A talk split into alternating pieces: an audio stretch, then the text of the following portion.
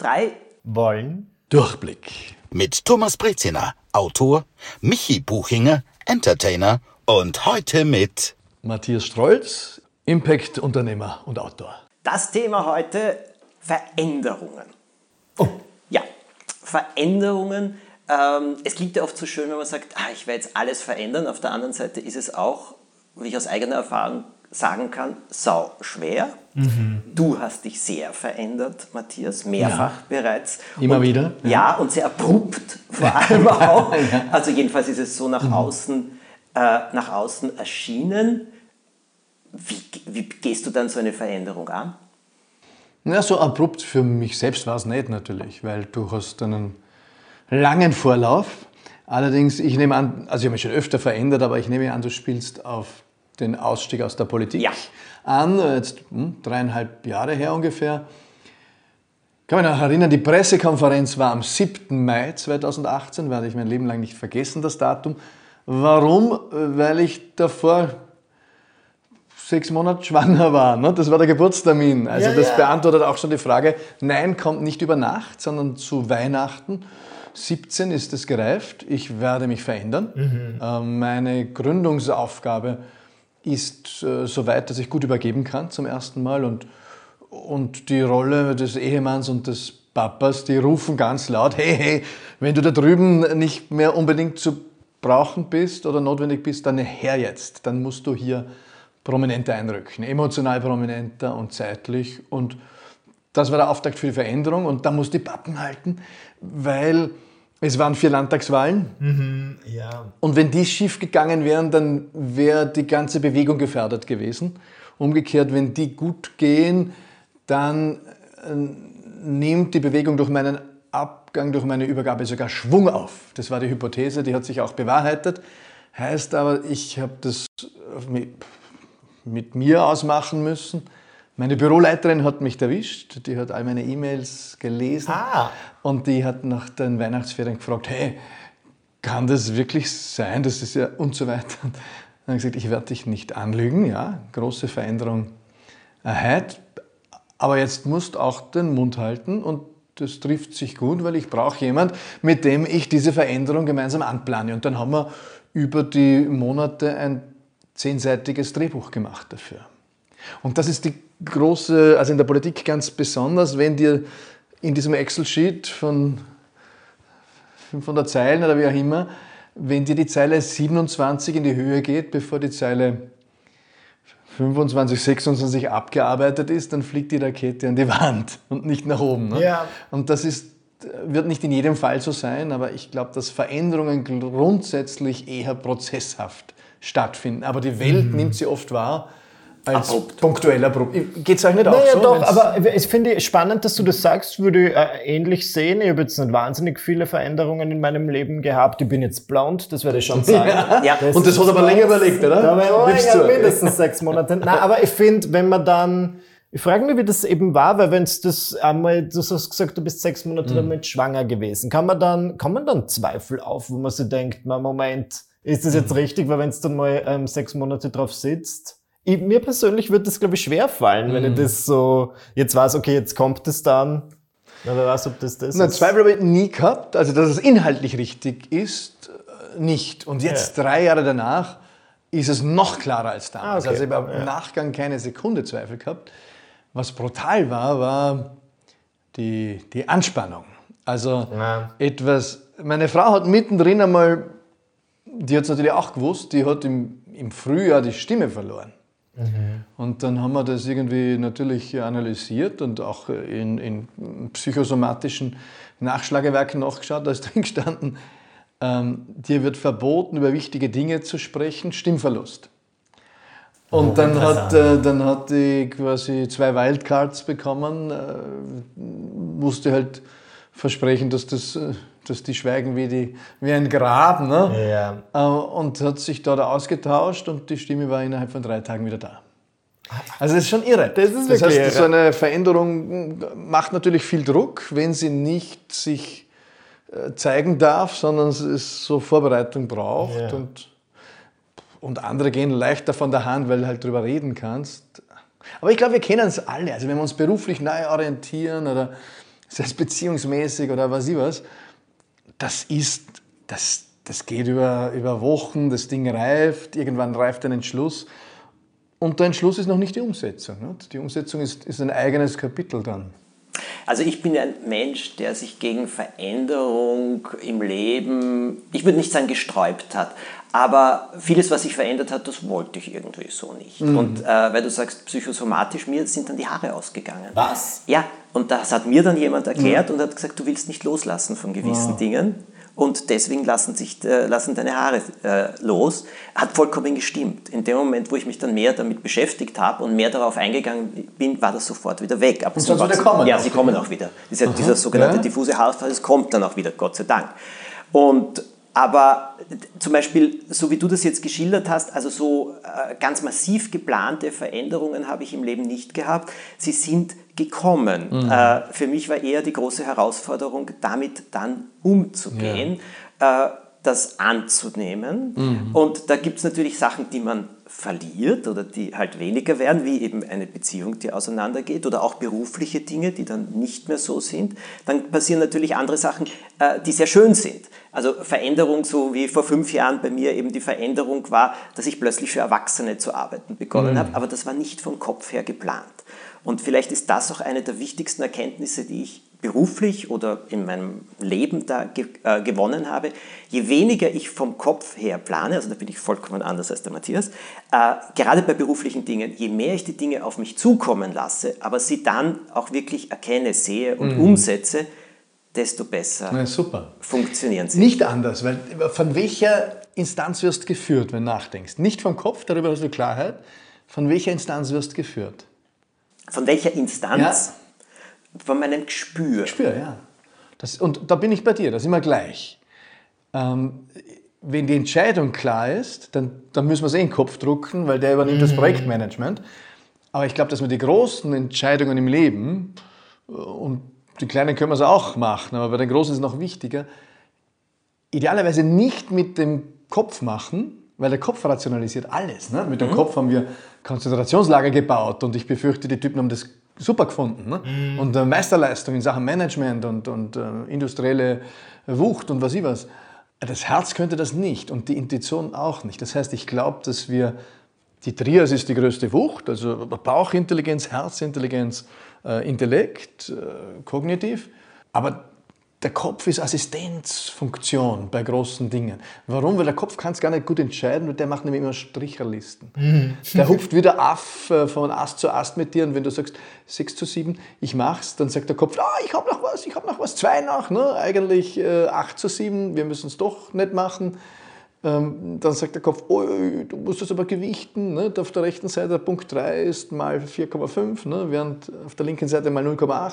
Also wir machen es doch. Äh, ja. Der Kopf findet nie zu Ende, während das Herz, glaube ich, eine, eine leisere Instanz ist. Wir, wir sind ja auch nicht trainiert, wir trainieren uns nur auf Kopf in, in den zwölf Jahren Schule oder, oder neun oder, oder Studium, Lehre, was auch immer. Stimmt eigentlich. Und das Herz spricht eher stimmt, stimmt nicht. Und die Intuition äh, sagt, machen, nicht machen, greift, also das Bauchchen greift auch auf eine Datenbank unbewusst die äh, mehr Wissen abspeichert als nur das, was wir in unserem Leben gereicht, ja. äh, gelernt haben. Also der Kopf, da ist ja nur was drin, was wir in unserem Leben gelernt haben. Und ich glaube, dass wir über Intuition mit Wissenssphären angebunden sind, die weit über unsere eigene Lernbiografie äh, Macht das Sinn für euch? Oder es ergibt bis zu einem gewissen Grad Sinn. Ich frage mich nur, wenn ich so zuhöre, mhm. oft fällt es mir schwer, irgendwie an meine Intuition zu dringen, weil mhm. man denkt, es ist jetzt so viel los im Kopf ja. und ich kriege so viele äußere Einflüsse, dass ich es wirklich oft schwer finde, diese Stimme in mir, oder wie auch immer man das nennen möchte, klar zu hören. Kann naja. ich die irgendwie lauter machen? naja, das sind zwei verschiedene Sachen, Michi. Ich glaube, okay. wenn du dir erwartest, äh, die Stimme, die sagst, Michi, das ist die tu Richtung es. oder so. Äh, ich glaube, das ist wirklich ein Spüren. Zeit braucht man dafür. Also das ist meine, meine Erfahrung ist auch, ja, damit du Sachen spürst oder damit ich sie spüre, nicht man, sondern damit ich sie spüre, brauche ich Ruhe, mhm. Zeit, gewissen Abstand. Ein geschützten Raum, oder? Ja. Gewissermaßen. Ja. Mhm. Ähm, und was ich aber auch gemeint habe, ist mit Veränderung, ich wollte, da kommen wir natürlich wieder zum Kopf, vom Kopf her, nehmen wir das Beispiel Bücher für Erwachsene schreiben. Ja. Das habe ich nicht vor fünf Jahren begonnen, ich habe es davor mehrere Male, es wurde immer wieder so an mich herangetragen, da habe ich mich nicht reif dafür gefühlt, dann wollte ich unbedingt, nichts hat sich ergeben, keiner hat irgendwie dran geglaubt. Okay. Aber dann ist es irgendwie auf mich zugekommen, über Nacht. Ich weiß ja bis heute nicht warum. Ich bin in der Früh aufgestanden und habe gesagt, so jetzt schreibe ich diese erwachsene Fortsetzung. Und da, ab da ist immer mehr dann auf mich zugekommen. Ähm, und da habe ich eben gelernt, wenn ich das erzwingen will oder eben sehr vom Kopf her rational und so weiter bestimmen möchte, funktioniert es zu 98 Prozent nicht. Wenn ich aber, ich kann es mir schon in den Kopf oder wo immer du es willst, ins Herz oder so einpflanzen von dem, ähm, den Wunsch, das Gefühl, es zu machen, die Freude daran oder so etwas, dann beginnt sich das auf mich zuzubewegen von irgendwo. Ge- Natürlich muss ich warten und als ungeduldigster Mensch der Welt ist das eine Qual für mich. Aber dann beginnt sich zu bewegen. Und dann Ja zu sagen oder dann hinzugehen, ähm, das ist das Beste. Je mehr das verstellt ist durch Angst, Sorge oder sonst etwas, desto weniger sehe ich, was kommt, auch wenn es so vor meiner Nase steht. Oder desto schwerer tue ich mir auch eben mit der Entscheidung dann, was ich tue. Es ist, also, äh, zusammenfassend, wenn ich jetzt so rede, Entspannung äh, ist es auch ein bisschen. Entspannung, wie entspannt's dann? Einfach chillen. Na, schau, also für mich ist die, in, in, die größte interne Entspannung sind zwei Sachen. Entweder mit Menschen zu reden und vor allem Menschen zu haben, die man so richtig schön voll labern kann und die sich das bis zu einem gewissen Punkt anhören und dann irgendwann einmal Stopp sagen, aber die trotzdem die Geduld haben, dass sie wissen, dass du laut denkst. Das ist das eine. Und das zweite, ich schreibe Tagebuch. Ja, oh. Echt? Das auch noch? Ich deinen schreibe Büchern, ne? jeden das- Tag. Ich glaube, es ist wahrscheinlich Wow. der größte Quatsch. Es ist vollkommen Super, egal. also. Aber das Schreiben ist wie also äh, flüssiges Denken. Aber Moment, weil ich befasse mich letzte Zeit manchmal mit dem Thema Tagebuch schreiben oder wie immer man das nennen Mhm. möchte, Journaling und so weiter. Und schreibst du dann wirklich, was an deinem Tag passiert ist? Schreibst du, was passieren soll? Schreibst du Alles. Gedanken? Ist dann Alles. zu Morgenseiten? Alles. Ich schreibe manchmal in der Früh, manchmal am Abend, manchmal schreibe ich zwei Schön. Tage nicht, dann rückblickend, manchmal schimpfe ich, manchmal also, ja, Ach, das sind diese grob. Tagebücher, die dann in den Tresor kommen. Es ist im Tresor und ich habe erzählt. verfügt, ja, 30 Die Jahre darf er wir. nicht geöffnet werden. Ja. Ernsthaft? Ja, Ja? verfügt, 30 Jahre darf er nicht geöffnet werden. Also wird, die werden nicht verbrannt, wenn du das Gefühl hast, Na. demnächst mache ich einen Abgang äh, mit Nein. 93, jetzt machen wir einen Die Feierngarten. Leute sollen Spaß haben. Die- Okay. Aber 30 Jahre, wie das FBI quasi. Ja, da muss man schon, weil man will ja niemanden beleidigen und ich glaube schon, dass ich ziemlich heftig Dürfen werde. veröffentlicht werden? Von mir aus mir ist das wurscht. Ah, na das wird, ja, Soll. ein posthumer Wenn du mal tot bist, reden die Leute eh alles über dich. Also es ist so besser, sie schreiben schreiben was Authentisches, worüber sie sich aufregen können, als sie erfinden irgendwelche. Schauen, was über dich erzählen werden. Ja, na, ich bin gespannt. Aber äh, das ist für mich, also wie gesagt, prinzipiell äh, empfinde ich Veränderung nie als etwas wahnsinnig Gutes. Aber offensichtlich habe ich im Hirn auch einen Schalter, der lautet, Veränderung führt immer zu einem Schlechteren, zu etwas Schlechterem, was überhaupt nicht stimmt. überhaupt nicht. Und vor allem, selbst wenn es im ersten Moment schlechter ausschaut, drei Jahre später, fünf Jahre später, Ja. kriegst du einen völlig anderen Blick drauf. Ja, aber deine Veränderung, bitte. Wie Was bist du Comedian geworden? Ach so. Schau mal, Entschuldigung. Ja. Okay, ich sehe, liege ich falsch? Ich sehe kaum noch Videos von dir auf YouTube. Hier und da. Hier und Ich da. Früher waren es dreimal die Woche, als wir ja, uns eben. kennengelernt haben. Ja, voll. Das ist schon eine Veränderung. Aber ich Mhm. werde sagen, ich glaube, ich bin einfach von der Persönlichkeit her so und ich habe versucht, das eine Zeit lang abzulegen. Mir wird so der Schnellfahrt. Okay. Ich brauche zum Teil eine Abwechslung Veränderung. einfach, ne? Abwechslung beruflich und ich habe irgendwann angefangen im Alter von 17 Jahren diese YouTube-Videos zu machen. Und es ist immer intensiver geworden und dann war ich irgendwo unter Vertrag, wo wirklich stand, du musst drei Videos die Woche machen. Und dann habe ich mich bewusst davon distanziert und dachte mir, ich würde irgendwie lieber auf die Kabarettbühne und dieses YouTube mehr so nebenbei. Ähm, ich habe das in mir gespürt, eh schon immer, auch schon eine Zeit lang vor, den, vor den Videos, weil die Vorbilder, die ich hatte, waren jetzt weniger YouTuberInnen als mehr Stand-Up-Comedians. Und dann dachte ich mir, das sagt ja auch schon mal was. Ich wollte wirklich nicht am Sterbebett liegen und sagen, ich bin nie auf einer Bühne gestanden ich und ich hätte aber so gern. Genau, und deswegen dachte ich mir, ich würde es ausprobieren und manchmal habe ich einfach so Launen, wo ich so YOLO-mäßig unterwegs bin und man dachte, ich schreibe jetzt einfach dieser Kabarettmanagerin und sage, bitte, ich möchte das gerne probieren. Und ja, es war jetzt, ähm, finde ich, also ich mache das Kabarett jetzt seit drei Jahren. Es war eine schöne, also es ist noch immer schön, aber äh, am Anfang war es jetzt so voll, da war ich immer sehr nervös und es war fast so eine Liebesaffäre und eigentlich komme ich aus der Internetwelt und jetzt bin ich da auf einer Bühne. Und jetzt, ich will nicht sagen, dass die, die Luft draußen ist, ganz im Gegenteil, aber ich bin mir dran gewöhnt. Mhm. Und jetzt spüre ich schon wieder, dass ich, nicht, dass ich das Kabarett links liegen lassen werde, aber ich habe dann wieder Lust auf irgendwas Nice und auf... Und was steht auf in dir? Bin mir nicht sicher. Ähm, bin mir wirklich nicht sicher. Aber ich weiß es ganz ehrlich nicht. Was teast sich an? Es teast sich an, es ist jetzt immer mehr Fernsehen, was ich schon irgendwie ganz nett finde und das finde ich schon spannend, weil ich das manchmal genieße. Ähm, gegenteilig wie bei dir, Thomas, nicht immer die völlige Kontrolle zu haben. Weil als ich diese Videos gemacht habe, du filmst sie selbst, du schneidest sie selbst, du überlegst dir die Idee. Manchmal finde ich es nett, dann irgend so ein Set zu sein, wo es für jeden Handgriff eine Person gibt und ich bin einfach der, der halt irgendwas Lustiges versucht vor der Kamera zu machen. Ja, und das finde ich aber grundsätzlich ganz schön. Und es ist ja jetzt im Moment so, dadurch, dass es viele Veränderungen oder Erweiterungen gab in dem Beruf, ist jeder Tag ein bisschen anders. Dann schreibe ich ein Buch, das gebe ich dann ab, dann stehe ich wieder auf einer Bühne, jetzt mache ich einen Podcast, dann ist übermorgen irgendein Dreh. So finde ich es im Moment wirklich eigentlich ganz gut.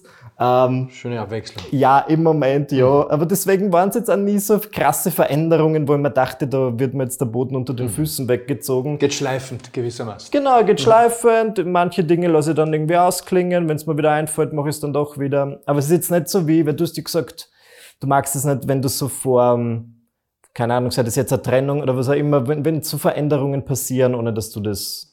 Ich habe das ist etwas, das ist so ein Mechanismus, dass ich Veränderung prinzipiell eher mit etwas, ähm, mit etwas vergleiche oder verbinde, dass es zu etwas eher Schlechterem führt. Also selten, dass es sofort zu etwas Besserem führt. Ja.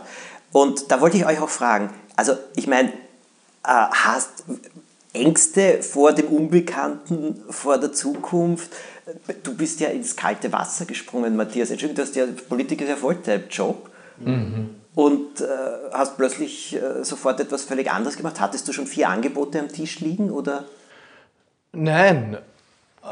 Also die Veränderung in die Politik hinein war ja auch massiv. Ich habe ein Unternehmen aufgegeben, das ich zwölf Jahre wieder aufgebaut habe. Mhm. Das kann mich auch erinnern, da war eine Mitarbeiterversammlung dann, wo ich auch in Tränen war. Nicht? Weil das ist erstens für dich eine Zumutung, aber zumindest auch für alle anderen eine Zumutung. Ne? Wenn du als, als Mitgründer gehst und bei Dienstleistungsunternehmen ist es immer schwierig, wenn, wenn, wenn Gründer gehen, weil das ist nicht so eindeutig, das ist nicht das Fließband, das da läuft und die zehn Schuhe pro Halbstunde fallen runter, sondern das hängt stark mit Personen zusammen. Das heißt auch die Frage, aha, ist das überlebensfähig ohne, ohne dich? Und da musst du auch eine Entscheidung treffen, ja, ich halte es für zumutbar.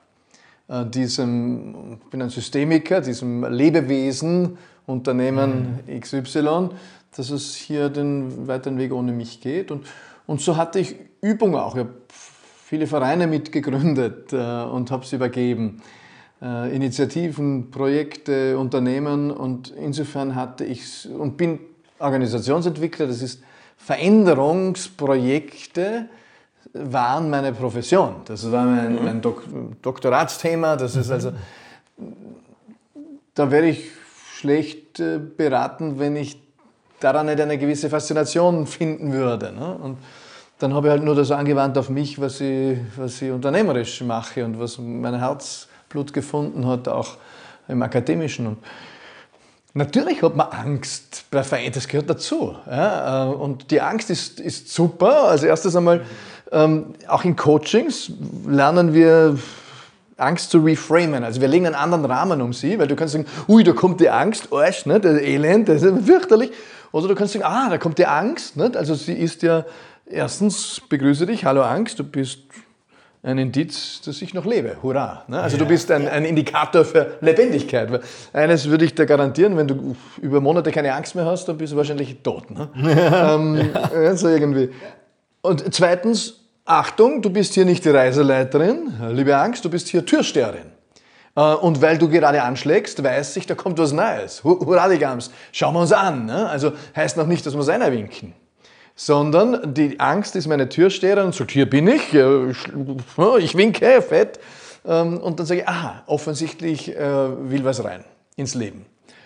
Und dann muss ich in die Bewusstwerdung gehen und sagen, ja, und will ich das in meinem Leben haben? Und dann muss ich mit einem Krafteinschuss in die Aufrichtung kommen und in die Entscheidung. Ja, nein.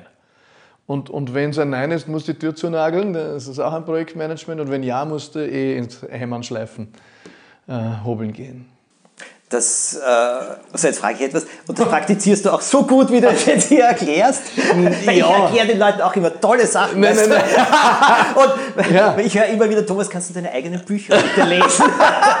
nein, nein, das, das Pfarrers Katz, des Lehrers Kind, die Schlimmsten der Gemeinde sind. Also, das, natürlich wir haben als im, im, Hochgebirge da immer Gäste gehabt aus Deutschland, da waren viele Therapeuten dabei, also 68er Leiche. Und wir haben äh, uns immer gewundert über deren Kinder mitunter.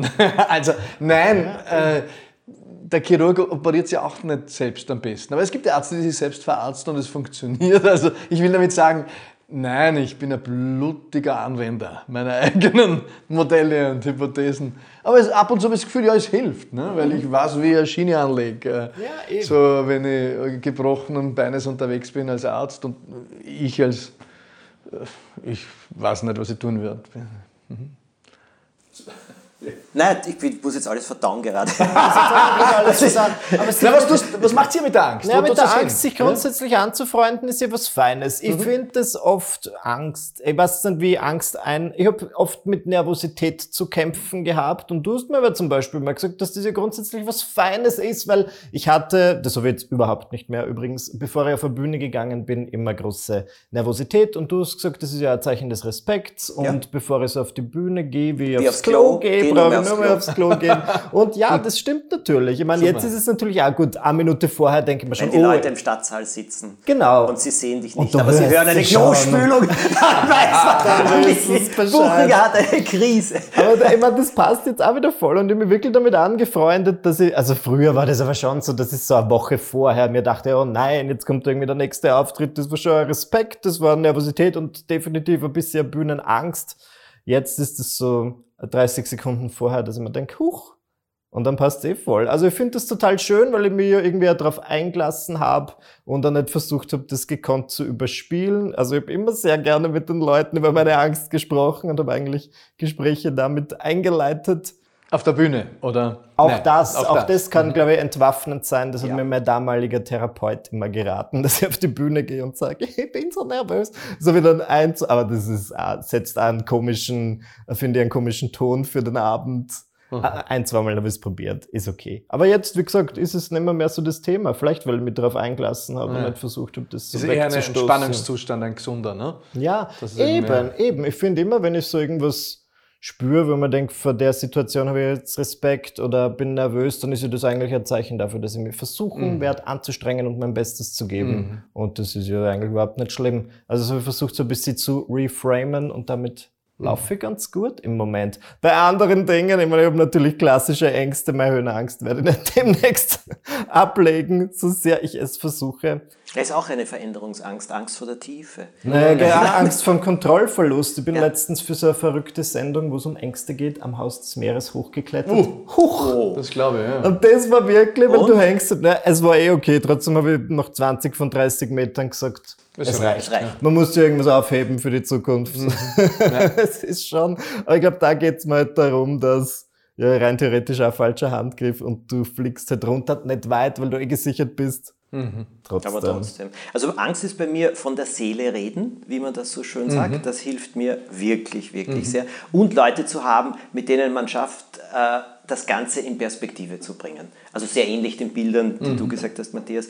Aber prinzipiell eben, worum geht es eigentlich wirklich? Ja. Äh, was kann ich steuern, was kann ich nicht steuern? Was gibt es eben sonst für Gegenmodelle oder solche Dinge? So bringt dich in den Dialog. Ne? Genau so ist Schön, es. Ja. Und äh, nur nicht in die Erstarrung. Und mhm. äh, mir hat jemand einmal dieses Bild gebracht und daran denke ich immer, wenn du gegen die Angst ankämpfst, ist es so, als würdest du eine Tür zudrücken, wo auf der anderen Seite ein Elefant dagegen drückt. Mhm. Und es ist genauso. Du verlierst immer. Mhm. Das ist es nicht. Die wird eher größer größer. Also, und wenn sie dich übermannt, ja, dann, ist sie, dann wird sie eben Reiseleiterin. Ne? Ja, genau. Und dann muss man sagen, na hallo, das ist eine Rollenverwechslung. Ich bin Pilot meines Lebens ja. nicht? und du bist hier Assistenzkraft. Oh, zurück äh, ins Glied. Ja? Also, du also, aber die, die Angst eben vor Veränderung, es ist immer was Unbekanntes. Mhm. Also ich glaube, das ist eigentlich menschlich, wenn man das hat. Absolut. Ja, ja. Kann man niemand erzählen. Das ist ja der Lebenstrieb auch, ne? weil das, Ja. äh, ja, du musst ja, weißt ja nicht, ob es gut oder schlecht ist und was mit dir macht. Was bereust du, Matthias, bei Veränderung? Gibt es etwas, wo du sagst, rückblickend jetzt, du hast dich also, wie du auch geschildert hast, sehr oft eigentlich verändert. Bereust du auch was oder sagst, als schade oder hätte ich eigentlich nicht? so? Nein, weil ich habe es immer. Ach, ich bereue, dass ich Tinder nicht ausprobieren konnte. Da war ich zu. Bin ich zu früh geboren oder so. Das ist also, das, also wenn so, so, ja, also, Ja. aber das ist nach einer Sekunde ist das Bereuen auch schon wieder abgefallen, weil das, ja, so war es halt. Ne? Ähm, Das ist ja reine Neugierde.